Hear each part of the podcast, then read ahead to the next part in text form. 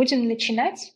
А, давайте я представлюсь для тех, кто со мной еще не знаком. Меня зовут Маргарита. Я директор по развитию VPN-платформы Sensei, платформы для управления и автоматизации процессов, любых процессов на базе AMSRM, но преимущественно именно процессов продаж. И в этом канале мы авторы этого канала, авторы контента. Мы с завидной регулярностью проводим а, voice chat. Это такой формат встреч, где мы общаемся с экспертами, говорим на самые разные темы. И сегодня наш фокус на обучении селзов.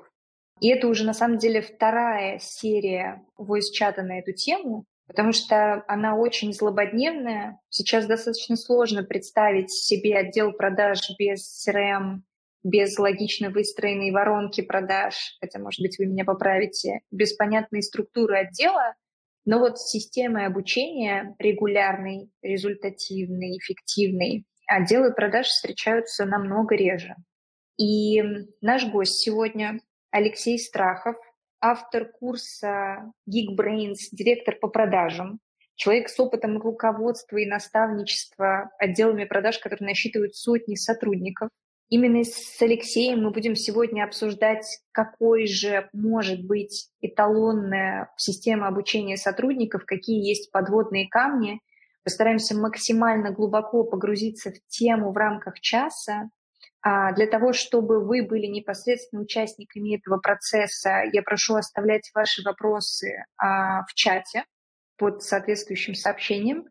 И также напомню, что наш формат voice-чата подразумевает возможность пообщаться голосом в конце встречи.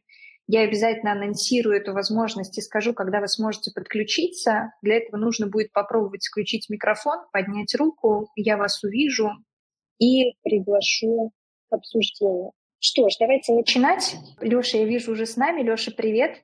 Тут ли ты? Да, Рит, привет, я тут. А, я надеюсь, все, кто а, впечатлен, голосовал, кричал о том, что нам важно с тобой обязательно продолжить тему про обучение в продажах сегодня с нами. И давай продолжать. Давай. Ну, хочется. Мы анонсировали, мне кажется, вот некоторую такую, знаешь, а, э, липкий тезис такой в анонсе у нас был про некоторую эталонную систему обучения идеальную. Вот хочется, чтобы мы с тобой начали, может быть, с небольшой фантазии. Если, вот как я сказала в начале, мы действительно понимаем, что практически везде сейчас есть CRM, вот если бы везде было обучение, то как бы ты его обрисовал? Ну, как бы, какой бы это был формат? Регулярные внутренние встречи, регулярная работа с подрядчиками, это мог бы быть какой-то институт. В общем, как ты видишь вот эту вот идеальную э, регулярную систему обучения в компаниях в мире, где привыкли обучать селзов? Ну, давай, наверное, начнем с того, что изначально у нас затравочка звучала, как выглядит система обучения в идеальном мире. В идеальном мире это выглядит так, что к тебе приходят продавцы, они все умеют и все супер продают. И вообще она не требуется. Но это совсем в идеальном мире. Если спуститься чуть, наверное, ниже, ближе к реальности – то, конечно, хотелось бы то, вот о чем мы беседовали на прошлом voice-чате, если кто-то был, то вспомнит, э, это какая-то централизованная система образования, в целом образование продавца как таковая, что тоже приведет ну, к некому стандарту знаний на входе. Но, к сожалению, до этого нам еще очень-очень далеко, и если возвращаться уже к простроенным системам на стороне компаний, то это история, в которой есть на самом деле несколько процессов обучения продавцов. И, наверное, первый процесс – это процесс входа в должность и адаптации, потому что даже если вы работаете, условно, не знаю, э, в компании, которая занимается внедрением CRM-систем, вы переходите в другую компанию, которая занимается внедрением CRM-систем, у вас, скорее всего, продукты, подходы и в целом даже, может быть, клиентский профиль будет немножечко разный. Это угу. первое такая, наверное, ключевая особенность того, что обучение должно быть на этапе адаптации, и оно там будет содержать огромное количество всяких разных шагов. И вторая система – это система постоянного обучения, потому что э, то, о чем мы говорим, мир постоянно меняется, постоянно происходят глобальные изменения, очень сильно меняются настроения на рынке, вплоть, ну, опять же, давай так, вчерашние новости тоже многих, опять же, потрясли, немножечко экология в рамках бизнеса поменялась, э, меньше, чем за сутки. И это же накладывает тоже определенные изменения на то, каким образом должен себя вести продавец. Поэтому, да, в идеальном мире, наверное, как-то так. Но это очень такой поверхностный ответ. Давай, наверное, раскрывать. Что бы тебе хотелось узнать поподробнее? Да, то есть как бы условно мы обозначили две э, точки, да, это вход должность адаптация и второе регулярное постоянное обучение в компании, которое как бы, ну, есть необходимость в условиях такого подвижного э, контекста, да, в мире. Вот давай с первого начнем, вход в должность и адаптация. Вот у меня буквально сегодня был разговор с клиентом, который насчитывает очень большое количество сотрудников, там 50 плюс сейлзов, и когда mm-hmm. мы спросили, как проходит анбординг, клиент сказал, ну, слушайте, в бою. Ну, то есть, как mm-hmm. бы вот мы выводим человека, он заходит в воронку, там его тимлит денечек вводит в курс дела, и он на каких-то там низкосортных лидах начинает навоевывать опыт. А, mm-hmm. Вот как тебе подсказывает твоя практика, насколько это распространенный кейс? А, это, наверное, вопрос первый. И второй, какие у него есть ограничения? Почему не ок и не ок ли? Смотри, очень крутые на самом деле вопросы. Давай начну с первого, потому что это очень распространенный кейс, и большая часть компаний, которые сейчас существуют на рынке, они таким образом и подходят к процессу адаптации СОЗа. Условно приходит у тебя человек, ему базово выдают какие-то знания, в лучшем случае ему выдают видео, новые технологии же у нас видео выдают, чтобы он посмотрел, ознакомился с продуктом, и он, собственно, отправляется в поля. А, такой подход говоря о том, насколько он эффективен, он эффективен, но только в том случае, если вашим клиентом потенциальным являются все. То есть ваш рынок потенциальных лидов и потенциальных покупателей бесконечен. Потому что такой подход, он, а, приводит к тому, что у вас э, теряется репутация вашего бизнеса на рынке, это первая история, потому что приходит неопытный сейлс, который ничего не знает или не может ответить на какой-то э, очень, может быть, даже простой вопрос, но просто у него нет опыта подобных решений, или каким-то образом неправильно выстраивает коммуникацию, или еще что-то делает не так.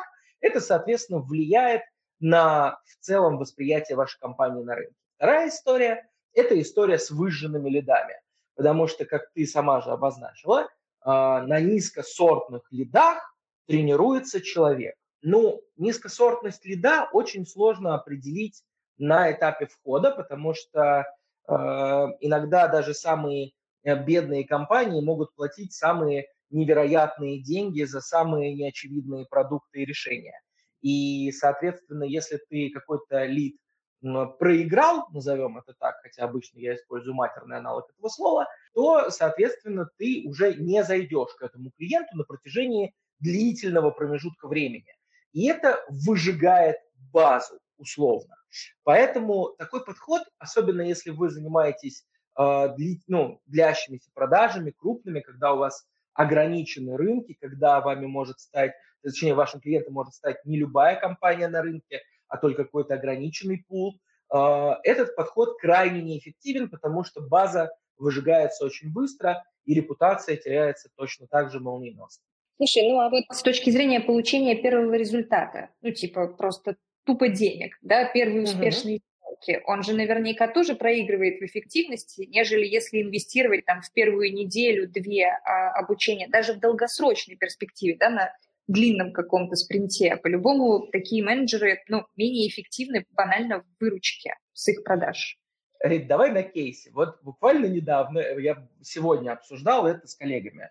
А, ко мне пришел человек, который решил мне продать выстраивание системы обучения внутри моего агентства. Не доресерчил, а, походу, человек. Пришел, чувак и говорит, ребята, привет, я вот такой секой пятый, десятый, я вам выстрою систему обучения, в течение двух месяцев эффективность ваших продаж повысится на 30%, а, и вот, значит, что у меня там внутри этого обучения. Там есть э, пункт, о котором ты спрашиваешь. Называется он «Первая кровь». Первая кровь, и написано, менеджер по продажам должен совершить одну, а лучше две сделки в первые две недели своего пребывания в компании. У меня цикл сделки, я работаю э, операционным директором группы компании Авела. Мы реализуем маркетинговые пиар-компании. У нас угу. средний цикл сделки это там от 3 до 6 месяцев условно. Как у меня должен продавец в течение первых двух недель сделать одну-две продажи, ну, для меня очень большой вопрос, с учетом того, что у нас зачастую договора согласовываются дольше по опыту. Поэтому э, вопрос вот этой вот первой крови и эффективности как таковой, он очень сильно зависит от бизнеса, в котором ты работаешь. И возвращаясь к идеальной структуре, такой, знаешь, приземляя нашу дискуссию в более, э, в более плотский мир, э, у тебя, у любого обучения есть несколько критериев, которому оно должно соответствовать. Соответственно, первый критерий – это то, что есть практически в любом обучении, которое вы увидите даже в самых плохих и плохо обучающих компаниях, это некая структура. Да, ну, то есть понятно, что у нас обучение движет, движется по какой-то структуре. Все классно, все замечательно, все прекрасно. К сожалению, это единственный критерий, которому соответствует большинство обучающих материалов и обучающих подходов внутри э, бизнеса. Потому что есть у тебя еще три, как минимум, критерия, которые я выделяю. Но вот смотри, давай с тобой проведем эксперимент. Я перед тем, как проводить вот этот звонок, да, соглашаться на него, я там всегда гуглю, с кем я вместе веду, и я нагуглил, как бы это странно ни было, что ты когда-то закончила школу. Было такое? Леш, кажется, да. Кажется, да. Так вот, задаю тебе вопрос. Скажи, пожалуйста, можешь ли ты мне назвать определение оксида? Чтобы ты не чувствовала себя плохо, я тебе скажу, что я не могу сразу назвать определение оксида. Слушай, спасибо, ты снизил градус напряжения на самом деле этим комментарием, потому что я не могу тоже, но я сразу представляю себе какое-то окисление. Вот если тебя это утешит, то я сразу думаю про это. Я погуглил. Оксиды – это сложные вещества, состоящие из двух химических элементов, один из которых кислород в степени окисления минус 2. Да, ну, э, это, официальный, собственно, термин. Э, суть вся заключается в том, что вот определение оксида – это школьная программа. Программа восьмого класса. Она у тебя точно была, ты точно когда-то это знала, и ты абсолютно точно отвечала правильно на этот вопрос. Когда-то очень давно. То есть угу. знание тебе структурированно дали. И э, в отличие от многих обучающих программ в бизнесах, у тебя даже был некий процесс оценки. Это второй критерий. Потому что когда вы обучаете людей внутри бизнеса, когда вы даете им какие-то знания, вы должны каким-то образом оценить, насколько люди смогли эти знания усвоить. Дать эти знания мало. Нужно понять, легли ли эти знания, были ли они усвоены. Да, это то, что, собственно, а, чем занимается школа и вообще в целом ну, глобальная система образования у нас. Но есть еще два критерия. И эти два критерия – это, а, процесс внедрения, потому что вот ты про оксиды узнала, тебя оценили, но ты этими знаниями не пользуешься на протяжении, ну, естественно, двух лет, потому что ты же молодая, красивая, замечательная. Вот. Но э, в целом ты не пользуешься этими знаниями, и они у тебя умерли. По сути, ты разучилась, ты больше не знаешь, ты ими не обладаешь а потому что не было процесса внедрения. Если бы ты с этими оксидами работала на протяжении всей своей карьеры, у тебя бы путь бы пошел бы в химию, условно, то ты бы сейчас бы мне с легкостью ответила на этот вопрос. И вот процесс внедрения – это то, над чем компании не работают от слова «вообще». А, потому что это очень сложно продумать и очень сложно а, предположить, каким образом это будет использоваться. И здесь у нас кроется еще одна проблема, которая была на самом деле еще в структуре. Вопрос, а чему мы учим и зачем? Процессы обучения дают знания, которые потом менеджерами не используются и умирают. И в итоге весь процесс обучения превращается в мусор, трату времени и денег, к сожалению. А, это что касается, ну, наверное, такой вот базовой приземленности. Ну и четвертый пункт, которому должно соответствовать обучение, это некая регулярность.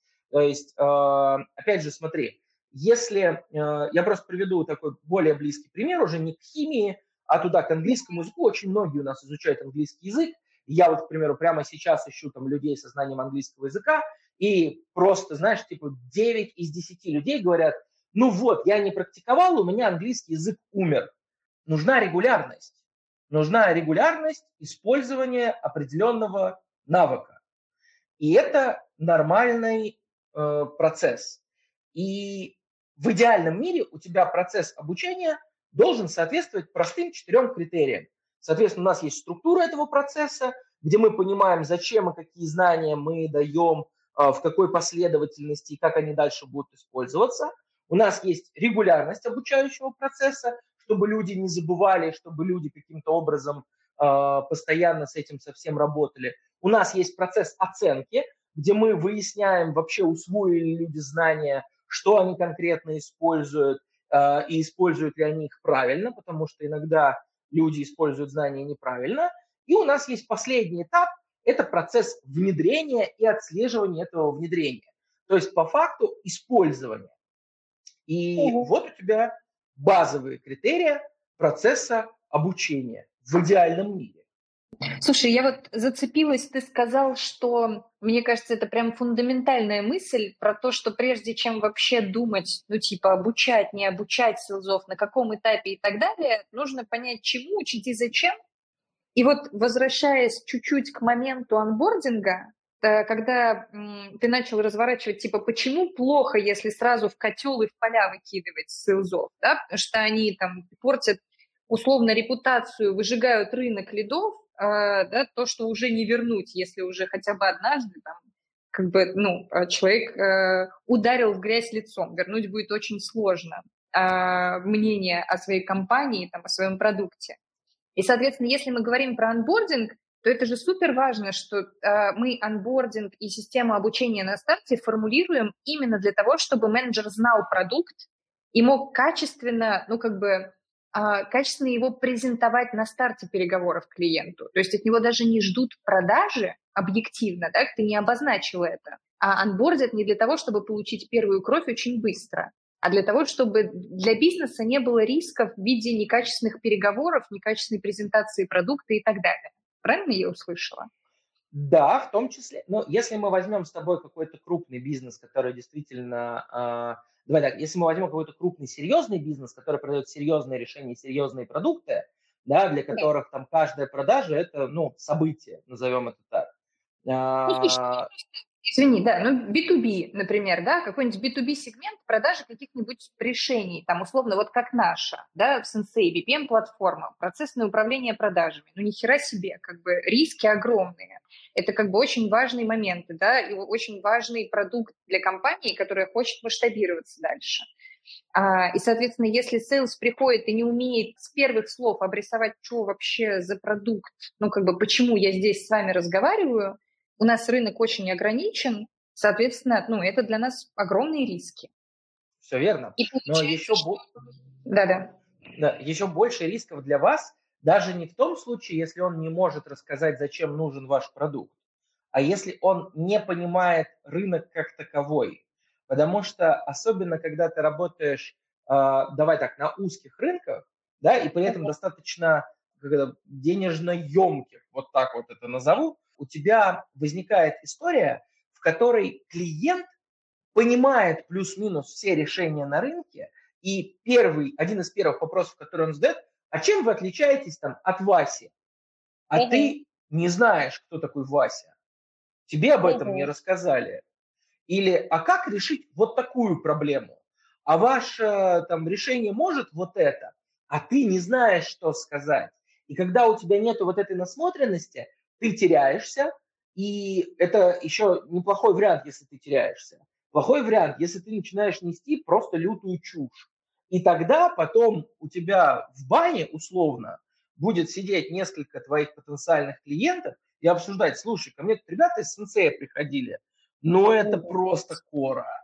И, в общем-то, ты станешь локальным мемом. Зачем это надо, непонятно. Ну, то есть получается, что если компания сейчас, на момент, когда она нанимает селзов, в первые две недели начинает заливать им про а, методологии продаж, ведение переговоров, там, я не знаю, ментальное воздействие на разум оппонента, вот на это на все, то мы их сейчас с тобой в разговоре как бы плавно перемещаем их фокус на А, продукт, Б, рынок и сегменты клиентов, конкурентов, ну как бы и клиентов, и конкурентов, и С, хочется все-таки сказать, на работу с системой, потому что каждое их действие на старте, ну, как бы они банально должны обогащать э, там, условно клиентскую базу информации, да, они должны понимать, как работать с CRM, должны понимать, как работать с инфраструктурным вот этим стеком, чтобы каждое их действие приносило долгосрочный профит, даже если они срулят через две недели, ну, как бы, чтобы все было ок. Вот на это фокус на анбординге, правильно? Да, смотри, я бы тут, наверное, бы еще бы добавил, что э, система онбординга и вообще сам процесс онбординга будет у тебя очень сильно отличаться в зависимости от того, каких кадров вы изначально привлекаете на позицию. Потому mm-hmm. что если вы привлекаете кадры действительно качественные, э, уже опытные и за определенный бюджет, то есть там серьезных уже опытных ребят, то у вас система обучения будет, там, и вообще процесс онбординга будет состоять из каких-то действительно продуктовых вещей, внедрения в рынок, э, там, ну, может быть, даже про конкурентов вы не будете рассказывать, потому что человек там с вашего рынка. То есть это угу. блочная условно структура. При этом, если вы берете джунов, у которых нет опыта за спиной, а, к сожалению, в нашей стране джуном в продажах является человек, который вообще никогда продажами не занимался. То есть мы просто взяли человека с какой-то школьной скамьи, он вот только что про оксиды там э, контрольную писал, а теперь вот он, значит, работает условно в компании Sensei. Вот его взяли. Но вам же нужно ему прям всю базу дать.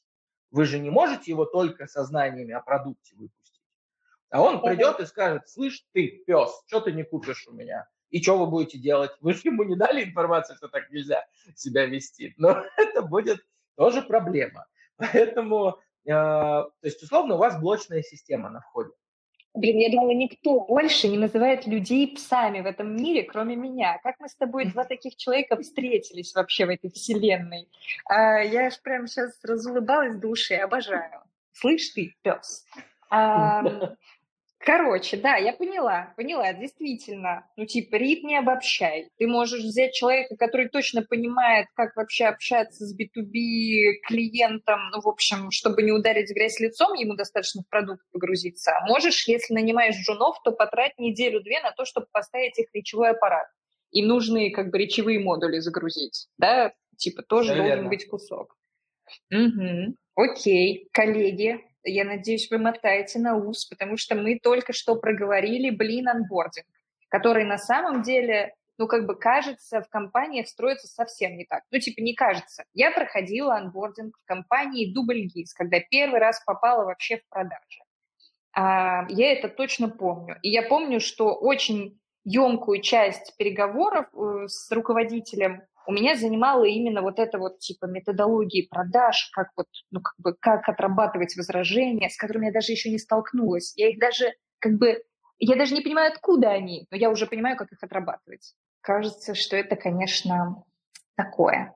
Окей. И мы постепенно переходим к тому, что что скажешь по поводу системы? Вот давай тут остановимся. Это моя профессиональная зона, хочется чуть-чуть поговорить. Типа анбординг в CRM-системе, анбординг с точки зрения вот инфраструктуры. А, я вижу это супер важным, потому что, ну, как бы, мне кажется, это ну, если это не закрыть на старте, если не обучить человека методологии ведения CRM, сделок и так далее, то дальше, когда он уже погрузится в пучину с головой, он так и будет халявничать, там, неряшничать в системе и так далее. Что думаешь? Тут? Ну, ну, давай так. Э, вообще, в целом, у нас там же будут выданы материалы ребятам, да, по окончанию. Там есть прям очень четко, что, через что вообще нужно пройти как таковое. Но в целом технологический стек, то есть это то, с чем я работаю на ежедневной основе. CRM-система – это, э, ну, давай, неотъемлемая часть большинства бизнесов, да, особенно если у вас большое количество сделок. Конечно, если вы работаете в истории того, что у вас там три клиента, которых вы ведете 18 лет, и вы работаете только с ними, наверное, вам CRM не очень для этого нужна, хотя там тоже есть свои нюансы. Но э, глобально почтовые всякие сервисы, э, инструментарий там подготовки КП, если нужен, какие-то технологии для поиска лидов, если вы используете холодные продажи, CRM-система, э, э, какие-то внутренние мессенджеры, порталы и прочее, это все дается отдельным блоком в процессе адаптации.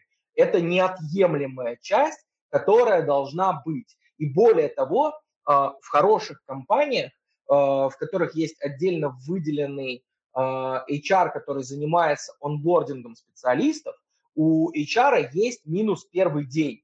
Минус первый день, когда он проверяет, что у человека, который завтра выходит, у него заведены все аккаунты, у него есть учетная запись, у него есть все пароли, у него обеспечено рабочее место, там есть ручка, блокнот, вода, не знаю, что ему там еще нужно, кислород, еще какие-то вещи. Это все проверяется. Так что да. А, окей, вот мы как бы вот все это подзапаковали, провели. У тебя был тезис тоже супер важный, типа как оценивать и вообще принимать результат. Вот по анбордингу. Как этот срез делать? На основе чего это? Какие-то ролевки? Это аудит, ведение сделок, прослушка звонков? Кто это делает? Тимлит, роб, Смотри, есть абсолютно разные структуры, которые, опять же, очень сильно зависят от того, какой продукт э, ты продаешь. Первое, что нужно понимать, что вам очень важно для замера эффективности процесса онбординга э, хорошо понимать, каким образом вообще в целом у вас продажи в компании выстраиваются. Я очень часто вижу ситуации, в которых вроде как есть какой-то процесс онбординга, и процесс онбординга – это, по сути, процесс там, прохождения испытательного срока, и на испытательный срок компания ставит задачу, типа, нужно сделать там три продажи, условно. Но при этом у тебя, э, у тебя цикл сделки там полгода. Вот как человек у тебя за три месяца должен сделать три продажи, если цикл сделки полгода? Это значит, что он начал э, фармить тебе клиентов за три месяца до того, как вышел к тебе на работу. Не получается. И с такими Конечно. проблемами... Что еще раз? Ошибка дьявола какая-то. Это прям математическая ошибка. Мне кажется, надо бежать, если тебе такую задачу ставят. У тебя руководитель не просто не считает, не умеет считать, нет? Ну, а э, у руководителя тоже вопрос, потому что, а как мне тогда оценить, что ты нормально работаешь? Как мне э, вот, ну, замерить, э, что ты, что ты делаешь? И у okay. вас есть промежуточные KPI, которые э, выстроены на этапах вашей воронки. То есть у вас есть история с тем, что для того, чтобы совершить одну сделку, нужно провести там, не знаю, столько-то встреч, столько-то звонков, столько-то лидов добавлено в воронки. И ты, соответственно, замеряешь вот эти вот какие-то э, понятные штуки. Это если мы говорим чисто о техническом исполнении долга продаж вот этого вот э, основного. Но у нас есть еще и какие-то процессы обучения, которые мы там вроде как вкладываем знания продукта, мы вроде как еще что-то делаем, и э, есть хорошие решения. Главное решение, ну давай так, к примеру, компания ставит задачи перед человеком на период адаптации. И эти задачи могут выглядеть очень разными способами. Но обычно задача, если качественно простроена система обучения, ставится таким образом. Смотри, у тебя задача на первые две недели хорошо знать продукт, знать плюсы и минусы конкурентов и уметь уложить это в какой-то свой собственный такой sales pitch. Назовем это так. А, вот такую задачу поставили тебе на входе еще на этапе оффера, что вот на две недели у тебя будет такая задача, на первый месяц у тебя будет еще какая-то задача, и ты делаешь промежуточное тестирование в прямом смысле этого слова. Потому что для человека, который ко мне устроился, еще не генерит мне выручку, доказать, что он работает, это его задача, это результат его работы. Я перед ним такую задачу ставлю. И он это или принимает на этапе оффера, или не принимает.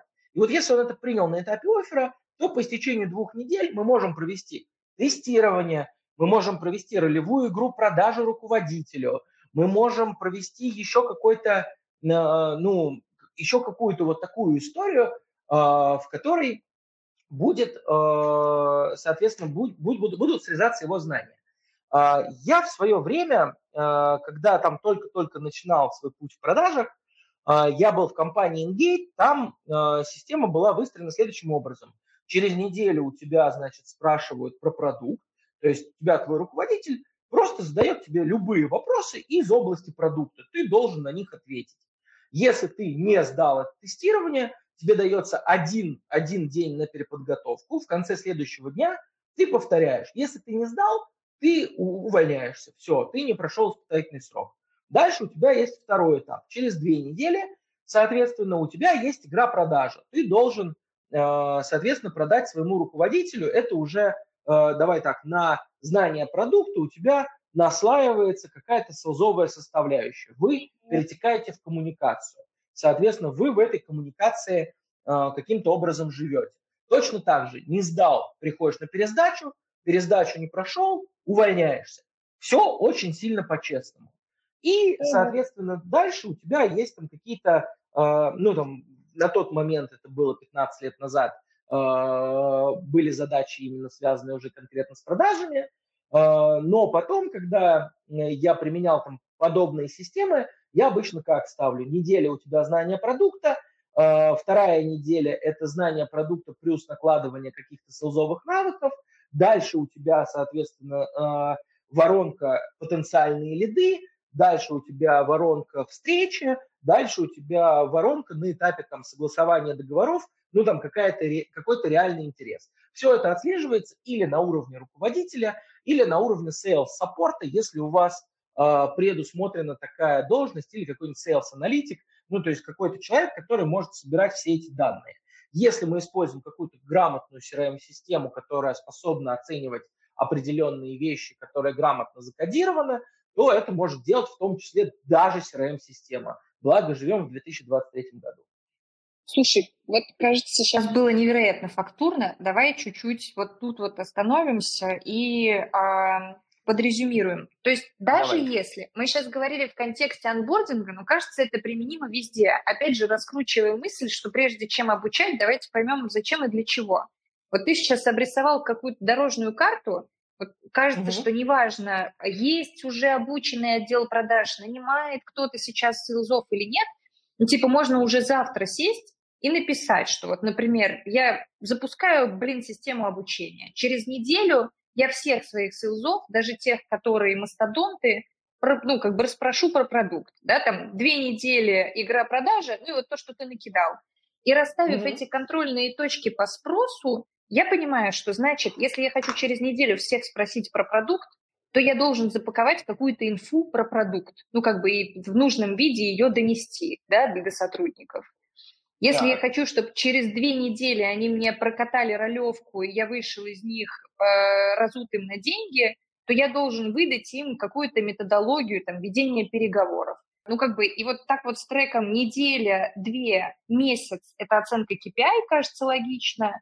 И какой-то цикл сделки, если он три месяца, то это какой-то ожидаемый, э, ну, какая-то ожидаемая конверсия в продажу. Вот вам оценка эффективности системы обучения, которую как бы можно уже сейчас начать внедрять в отделе продаж. Кажется. Так, давай я вот здесь вот прям красненьким немножко подчеркну тебя. Оценка эффективности системы обучения. Я прям жирным. Оценка эффективности системы обучения. Не оценка эффективности ваших продавцов. Потому что если вы заложили в них знания, которые им нахрен не нужны. Или если, к примеру, у вас есть продавец, который идеально продает, вообще не рассказывая про продукт, а такие есть, то оценивать потом его из разряда «вот ты мне не сдал тест по продукту, поэтому ты, значит, плохой», нет, это не ты плохой, это у вас кривая система обучения, которую вы э, распространяете не на тех людей. Поэтому и вот, эта, вот эта грань, она очень важна. Я прям на ней хочу, знаешь, это прям восклицательные знаки поставить, что, ребят, да. система обучения – это отдельно живущий процесс, который вы накладываете на ваши кадры. Если кадры не э, начинают эффективнее работать после системы обучения, или не усваивают данные после системы обучения, не всегда проблема в кадрах, далеко. Бывает такое, что у вас система обучения кривая, или вы даете не те данные. И э, здесь мы возвращаемся с тобой в самое начало, что очень важна структура, кого и зачем вы учите. И только так это будет работать. Это действительно супер важная мысль. Она мне казалась очевидной, но очень правильно ее действительно подсветить, потому что, кажется, очень многие могут поставить равно оценка системы, угу. равно оценка эффективности СЛЗа. И как думаешь, вот если, например, а, я как рок, например, да, вот вдохновилась сейчас нашим диалогом и описала себе вот этот трек, я думаю, что я могу сама выстроить эту систему обучения там на 2-3 месяца вперед для своих сотрудников. Я потом оценила эффективность системы обучения, поняла, что что-то не полетело, как бы, ну и не мудрено, потому что я только взялась за этот вопрос, да, скорее всего, у меня mm-hmm. первый блин вышел комом, потому что я не сегментировала своих селзов, еще что-то. Вот как, как бы ты посоветовал поступить здесь? Я оценила систему свою, оценила не слишком высоко. Мне привлечь эксперта и показать ему, и скорректировать путь подрядчика какого-то? Или лучше вообще сразу с подрядчика начать? Давай так, конечно, было бы круто, если бы э, все привлекали экспертов в области выстраивания процессов обучения и с этими экспертами уже что-то выстраивали, или их бы выстраивали сразу эксперты внутри компании. Это было бы классно, но это мы возвращаемся с тобой к идеальному миру. Давай я вот попытаюсь дать просто, э, наверное, какие-то вещи. У нас там был еще один тезис, который был э, заявлен, что типа что-то, если обычно идет не так при построении, как этого избежать? Вот эта вот история. И вот это вот про твой вопрос конкретно. Смотри, есть вещи, о которых мы почему-то не задумываемся, когда пытаемся обучить наши кадры. И э, когда я возвращаюсь в школу, вот туда, да, то есть ты приходишь в школу, и у тебя есть понимание, что если ты вообще ну, в советское время выглядело так, если ты не закончишь школу, ты сгниешь в тюрьме. Вот такая была мотивация, и поэтому мы учились. Дальше это немножко все поменялось из разряда того, что если ты получишь двойку, то дома папа возьмет ремень и отхлещет тебя конкретно. Вот такая была, значит, у нас мотивация. И у нас была мотивация для того, чтобы учиться. Да, это было как бы, ну, наше основное, наш основной труд. Когда вы внедряете систему обучения, особенно на кадры, которые являются психологически особенными, не, не очень понятно, о чем я говорю. Короче, сильно с раздутым эго большинство селзов в нашей стране. А, они такие сидят все важные, говорят, я офигенный продавец. И тут, значит, приходит э, Рита и говорит, да слушай, да, конечно, ты офигенный продавец, но что-то не очень, поэтому вот тебе блок обучения, давай-ка ты вот это все, значит, изучишь, потом сдашь мне тест, и вот, значит, тогда я буду довольна тобой. И в этот момент Сейлс такой, а мне это вообще зачем? Он сталкивается с психологическими проблемами. Первая психологическая проблема. Мне не очевидны выгоды как Солзу. Что я конкретно получу? А, я и так хорошо продаю, до свидания и бла-бла-бла-бла-бла. Поэтому здесь нужен какой-то пример, почему это работает, как это функционирует. Это должно быть наглядно. Это очень сложно, это очень простой, но очень сложно реализуемый пункт. А, и вам, когда вы создаете какой-то обучающий процесс, вам нужно подумать, как вы покажете выгоду продавцу, в чем она заключается. Возможно, вы ему, там, не знаю, дадите какой-то разовый бонус, если он вам на отлично сдаст какое-то тестирование. Но это как yeah. самый простой вариант мотивации. Но мотивация какая-то должна быть, потому что в э, трудовые обязанности продавца не входит проходить все ваши придуманные обучения. И это нормально, он не хочет этим заниматься. Второй mm-hmm. пункт, с которым сталкиваются люди, очень тоже простой, но о котором никто не думает, это тупо неинтересно. Неинтересно, и это проблема большинства обучающих материалов в целом в мире. И вот в той же самой школе, понимаешь, я вот в зависимости от того, у какого педагога учил, если вот мне нравился педагог, как он мне рассказывает, я учился на отлично. Не нравился мне педагог, я учился так, чтобы не выгнали. Ну, все достаточно просто. В итоге у меня очень странные знания из разных областей, понимаешь? Причем даже в одной области у меня есть прям провалы. Но там педагог временно менялся. География? в том числе, да, географички прям совсем ну, тугие. География и а. история, просто выжженные точки на карте моих знаний по той же причине. Да, при этом в институте у меня был, к примеру, педагог по истории экономических искусств. И я этот предмет знаю идеально, понимаешь? И это все зависит исключительно от педагога. Поэтому сделайте ваш процесс обучения интересным. Преподносите интересно, делайте какие-то интересные Э, интересные миниатюрки, сделайте какие-то интересные разборы. Ну, то есть это важно. Я потом вернусь к пункту про интересно на примере, что значит интересно. Угу. Следующий момент, который есть, это то, что обучение требует усилий. Обучение в целом это очень энергоемкий процесс. От меня, если я хочу какие-то новые знания получить, я вынужден потратить огромное количество энергии. И я сижу вот и думаю, блин, вот если я потрачу эту энергию на то, чтобы сходить к Рите и продать ей там очередной кусочек э, какого-то не очень нужного ей барахла, то я, значит, с этого получу бонус. А если я буду вот здесь за партой сидеть и изучать систему коммуникации и управления клиентским вниманием, то мне это денег не принесет. Я зачем должен это делать? Непонятно. Вы должны ответить на этот вопрос на этапе, когда вы формируете это обучение. И угу. это история психологическая с точки зрения человека, которого вы обучаете. И точно так же есть психологическая история ваших ожиданий. Есть классическая фраза. Андрей Аршавин, просто Бог ему послал эти слова в устав в свое время. Ваши ожидания – это ваши проблемы.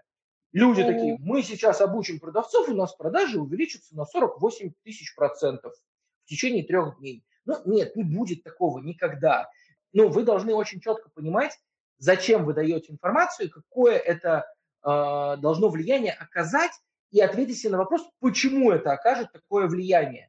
И если не окажет такое влияние, то в чем проблема? В том, что у вас СЛЗы плохие, глупые, необучаемые? В том, что вы эту информацию плохо преподнесли? Или в том, что вы просто не ту информацию преподносите? Это вопрос, ну, это психология выстраивания. Вы должны это продумать. Ну и еще один момент – это то, что, по сути, системы внедрения знаний как таковой нету. То, о чем мы с тобой говорили предыдущие полчаса, про структуру, регулярность, процесс, э, процесс оценки и процесс внедрения. Вот, э, вот эти вещи – это основные проблемы, с которыми сталкиваются люди, которые э, вот типа я создал систему обучения, потом у меня что-то пошло не так. Вот скорее всего, вот в тех пяти пунктах, которые я перечислил, будет ответ на вопрос, что у вас пошло не так. Бывают, конечно, какие-то отдельные случаи, но это уже частности. Мне кажется, мы насобирали мыслей внутри этих 45 минут на отдельную статью. Вот ты сейчас наговаривал про... Мы насобирали, потому что я так припочковываюсь к твоему успеху. А, в общем, вот эти вот три пункта, которые ты сейчас обозначил, типа про мотивацию, про интерес uh-huh который рождается условно там, учителем, транслятором информации и все такое, это же к любым изменениям в компании. Вот мы сейчас видим, что там условно какой-нибудь дир по продажам, коммерческий директор внедряет новую софтину, которая будет считать там, я не знаю, KPI. Менеджерам надо как-то особенным образом кликать в системе. им просто mm-hmm. это спускается, и они такие, да ну, ну я вчера так работал слажно, а теперь у меня новых пять кнопок. И вот эти вот три пункта, которые ты накидал, они как бы, ну, очень классно ложатся и на этот кейс тоже. И на обучение продажам в принципе. Открою тебе маленький секрет.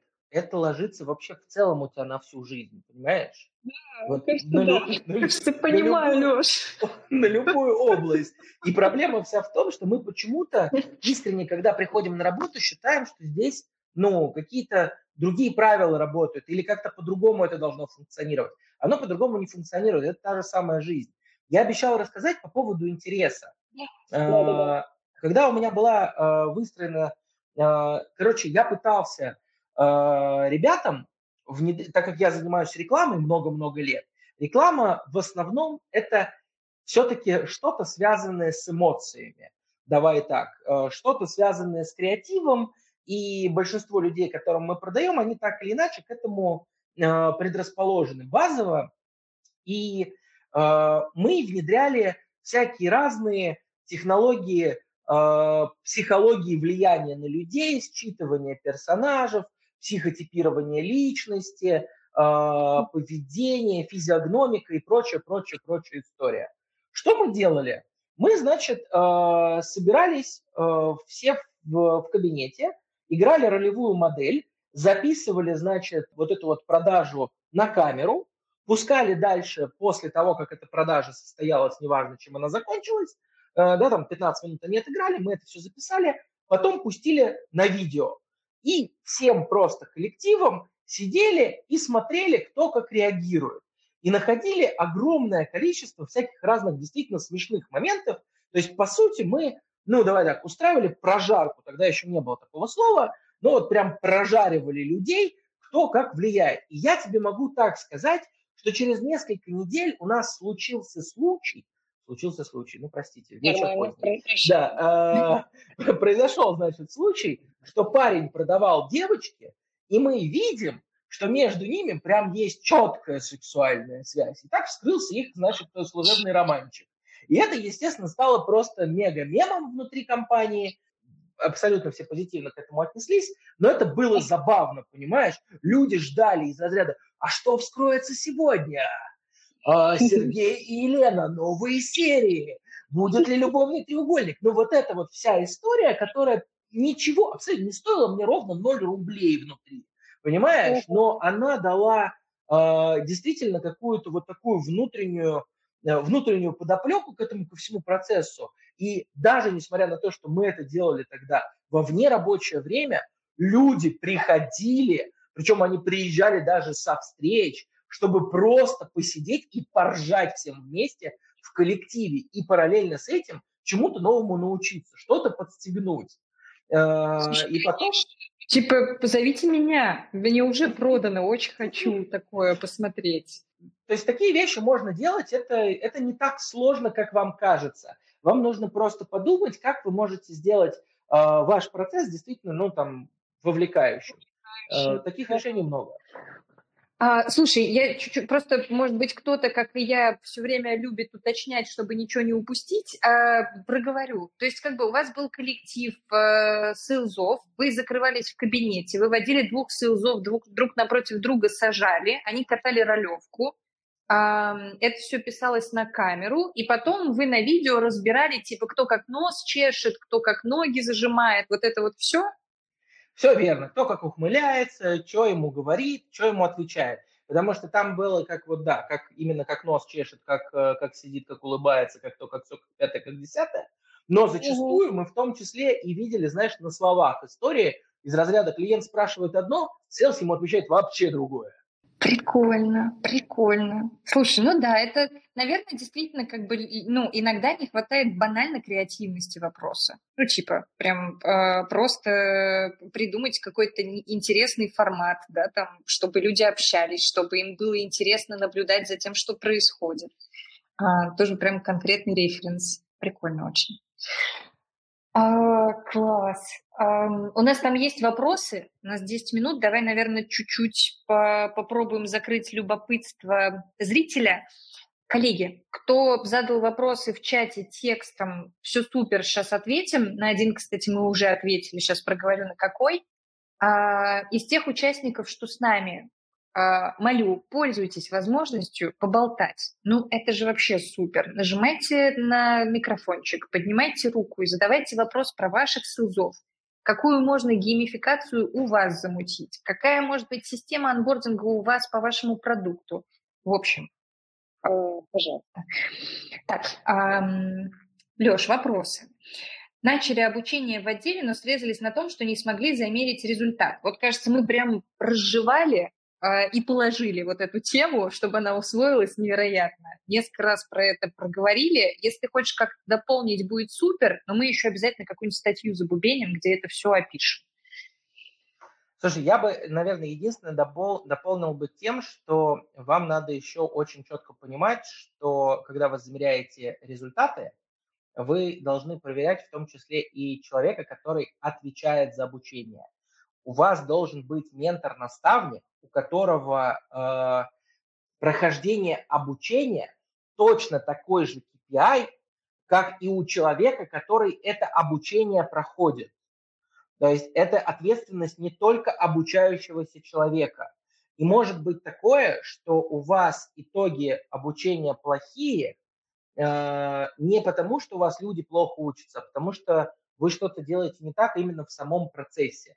Вот это очень важно понимать и не забывать об этом. Потому что очень часто люди такие, ну, не прошел обучение, значит, ну, дурак. Ну, не всегда это так работает.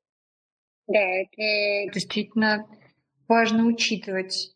Так, э, погнали дальше. Рома, а, запись чатика есть. Ты, конечно, опоздал. Журю тебя за это, но мы обязательно поделимся тем, что наговорили. Все будет. Рустам, э, наш гость с прошлого гость чата, который сегодня как э, слушатель выступает, просит тебя, Леш, разбить э, по основным темам, чему можно обучаться. Управление сделками, тайм-менеджмент, знание продукта, в общем, как-то по топикам раскидать. Ну, смотри, да, наверное, базово это процессы внутри компании, точно совершенно, и все, что с ними связано, то есть это та самая техничка, про которую ты спрашивала, это про то, кому можно с каким вопросом прийти и кто за что отвечает. Это очень важно знать. Вторая история – это история именно, э, ну, наверное, э, продуктовая, именно что мы продаем, да, то есть это продукт плюс конкуренты. Третья история – это история технологии и техники, причем здесь можно разбивать на несколько процессов. Это может быть как процесс поиска клиентов, процесс коммуникации с клиентами, процесс ведения клиента до продажи, процесс закрытия сделок, э, какие-то внутри этих э, вещей процессы. У тебя может быть, к примеру, процесс э, работы с отказавшимися клиентами. К примеру, там, для меня это один из основных процессов, и он у меня там стоит наравне работы с теплой базой, да, ну, то есть с входящими запросами. То есть у меня отказники конвертятся точно так же, как и вход если что. Угу. Ну, то есть, э, и, и все это можно обучать, там огромное количество различных отраслей, но обучаться нужно постепенно. То есть сегодня вы обучились, там, я не знаю, а, проспектингу, да, там, поиску каких-то лидов, еще чему-то, вы это взяли, вы э, в этом освоились, закрепили, у вас что-то, что-то вы себе э, в пул своих скиллов, что называется, получили, что-то что там, вам не подошло. Все, но вы это внедрили, вы с этим работаете, вы начинаете там переходить к следующему этапу, а не все сразу, потому что вас разорвет. И нам Рустам, ура, хочет присоединиться голосом. Рустам, я тебе сейчас дам э, возможность включить микрофон. Welcome, please. Да, я просто не знаю, насколько у меня тут немножко музыка играет. Мне кажется, я вам помешаю, нет? Не Нормально вообще. Угу. Окей. А, да не, на самом деле я просто хотел свой вопрос голосом проговорить. Наверное, еще я просто у Леши попросил бы какие-то а, рекомендации для молодых специалистов, возможно, для медлов, если нет какого-то внутреннего обучения, как им вообще с обучением поступать? Блин, это очень тяжелый вопрос на самом деле. Тут э, все зависит от того, что ты хочешь как молодой специалист или там условно начинающий middle. Есть два варианта. Вариант номер один ты ничего не хочешь, тогда ничего не делай. Э, вариант номер два. Если у тебя нет обучения, то ты можешь или пойти э, найти какую-то экспертизу внутри, э, к примеру, это может быть продуктовая экспертиза, попроситься, не знаю, к директору производства посидеть там в их отделе пару-тройку дней. И пока в кулуарах у тебя будут какие-нибудь технари, которые разрабатывают твою суперсложную технологию, обсуждать, как она там не летит, и вообще они ее пинают и матерятся на нее, ты получишь огромное количество дополнительных знаний, которые ты потом сможешь переиспользовать. Это э, очень такой понятный, классный путь. Э, это если там искать экспертизу внутри. Вторая история – это э, нетворкинг с ребятами, которые находятся на твоем же рынке. Э, большое sales-сообщество, достаточно токсичное, достаточно неадекватная с точки зрения там, общих высказываний, но а, в любом случае даже вот в куче мусора, который а, люди выкидывают в открытое пространство, можно найти щепотку здравого смысла. Это, наверное, там вторая история. Третья история – это найти какое-то обучение и прийти пообучаться где-то где снаружи. Но тут у меня есть очень такое однозначное мнение. Я очень не люблю инфо-цыган, И вот, в частности, Рустам, я понимаю, что ты такой очень хитрый маркетос, и решил такой, вот, все идите к Рустаму обучаться. Э, да, мы с Рустамом действительно делаем программы, но э, тут это не самый пиар. Ребят, вы можете найти каких-то специалистов, которые занимаются тренерской деятельностью, но при этом они практики. Не ходите, пожалуйста, к вот этим всем. Я вырастил отдел продаж за два дня до оборота в миллиарды долларов э, на всех продуктах, и при этом я спал по 18 часов в день. Э, ну, нет, так не работает. Да, то есть, э, пожалуйста, без инфо-цыганства нормальным людям, если люди вам скажут, что вы пройдете их курсы, вы мгновенно вырастете в доходе, ну, это фигня. Потому что объективно, если вы пойдете на обучение сейчас, то в лучшем случае это повлияет на там, третий квартал этого года. Это в лучшем случае. А то оно повлияет на четвертый. А если вы ничего не будете делать после этого обучения, то вообще не повлияет. Поэтому имейте в виду, что ну, обучаться, обучаться надо у ребят, которые действительно практикуют сегодня. Коим и является Рустам. Закрывая твою мысль, как бы, э, кажется, Коим она может быть я. не очевидна для Да-да-да. Да-да. Рустам, спасибо за вопрос. Леш, спасибо за ответы, супер развернутые. А, хочется немного еще подвести. Во-первых, мне кажется, что вот ты сказал про инфо-цыган мысль, ну, типа, очень Здорово, что ты подсветил несколько поинтов, на которые обратить внимание, но мне кажется, у людей действительно большая сложность с тем, чтобы отличить практика от э, э, балабола условно. И, ну, как бы, если ты поднакидаешь, может быть, как, как выбирать вот подрядчика, ну, типа, на что ориентироваться, просто банально что гуглить, да, как бы, как выбрать вот этого вот качественного спеца, слушать его интервью, да, как бы, или что? Смотри, первая история – это его текущее место работы, насколько он долго на нем находится и какие, ну, давай так, какую в целом он публичную деятельность ведет от лица компании, да, то есть насколько он в теме того, чем он реально сейчас занимается. Это первая история. Вторая история, на которую я бы обратил бы внимание, а, это история, наверное, знаешь, как оценки того, куда... Смотри, Пример такой. Вот ты приходишь к человеку, э, и он тебе говорит, у меня курс стоит 5000 рублей. В этом курсе у меня там 40 часов видосов. Для того, чтобы записать 40 часов видосов, вот мне лично, мне лично, на подготовку часа видеоматериала требуется примерно 18-20 часов подготовки. Это вот просто подготовка видеоматериала сформировать программу, структурировать ее, начитать, записать, э, что-то где-то подмонтировать. То есть вот, вот такой процесс. Плюс ко всему у меня на это, на все должен быть наложен какой-то мой бэкграунд, который, ну, типа, это мои ошибки, мои пути, которые я сам же прошел. Э, соответственно, ты можешь оценить мои трудозатраты и примерные объемы, в которых я продаю свои программы. Ты можешь это оценить. Если у тебя математика не бьется, когда тебе человек говорит 40 часов видосов, 5000 рублей, это значит, что каждый час видео там будет стоить, ну, там какие-то копейки, да, а еще вопрос, сколько он готовился к этому ко всему. То есть, по сути, его труда час он оценил в 10 рублей за час. То, скорее всего, ты получишь не контент, а в обдичную воду. И вот это вот твои слова водиться, ну, вот, у меня, э, у меня осталась формула такая, типа мало денег равно много часов равно формула фуфла. Э, типа, ну так просто не может быть.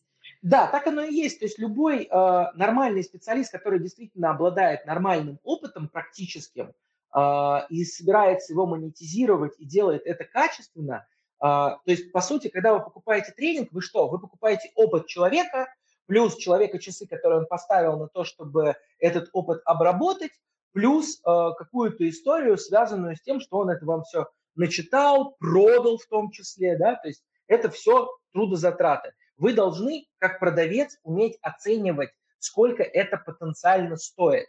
И если у вас эта математика не бьется, то контент будет фуфло, и вам он не поможет. Это, ну, наверное, одна из основных формул. И вторая хорошая формула, которую я очень часто использую в работе со своими клиентами, знаешь, ко мне приходят клиенты и говорят, я хочу вложить 20 тысяч рублей, у меня продукт стоит миллион долларов, и чтобы минимум один продукт продался. Так тоже не бывает. Если бы так работало, я бы прям вкладывал нон-стопом. То же самое и с тренерской деятельностью. Если, условно, вы прямо сегодня, как сейлс, зарабатываете 100 тысяч рублей, ваша задача выйти на 120 тысяч рублей ежемесячно, то обучение, которое вам позволит сделать этот шаг, будет стоить явно не 20 тысяч рублей, а дороже. То есть это инвестиция в свое будущее, и вы должны это просчитывать. Вот, ну, такой угу. ответ. Нормально, прям, мне кажется, чуть-чуть, чуть-чуть разница теперь между поставщиками информации будет прорисовываться. Друзья, Леша, мы скушали три лишних минуты, могли бы и больше, но вынуждены себя остановить. А, что хочется сказать? Мы, вот Леша в середине заанонсировал, что мы подготовили для вас, конечно же, гифт, подарок, чек-лист процесса адаптации, то, про что мы сегодня говорили, документ, в котором вы можете просто галками проставить, ну, как бы ок ли, адаптация пройдена ли в отделе продаж. Все это прилетит в э, канал продажи и маркетинг, ловите там. Будет запись этого войса обязательно, потому что без этого невозможно. Э, я еще и внутрь к нам ее отнесу, чтобы мы все послушали не раз. И попробуем мы запаковать это все-таки в статью, потому что очень хочется прочитать по диагонали все эти тезисы и мысли, которые мы здесь пособирали. Реально очень-очень получилась прикладная встреча. Леш, спасибо тебе за это огромное. Было супер приятно пообщаться. Пожалуйста, взаимно, взаимно. Коллеги, Всем прекрасного вечера среды. До новых встреч на voice-чате. Приходите к Алексею за большим разворотом всех тех мыслей, которые мы сегодня поймали. А, не, а, не пренебрегайте обменом экспертизы и заимствованием таковой, потому что, ну, мне кажется, только так можно развиваться нынче. Всем спасибо и до новых встреч. Все, всем пока.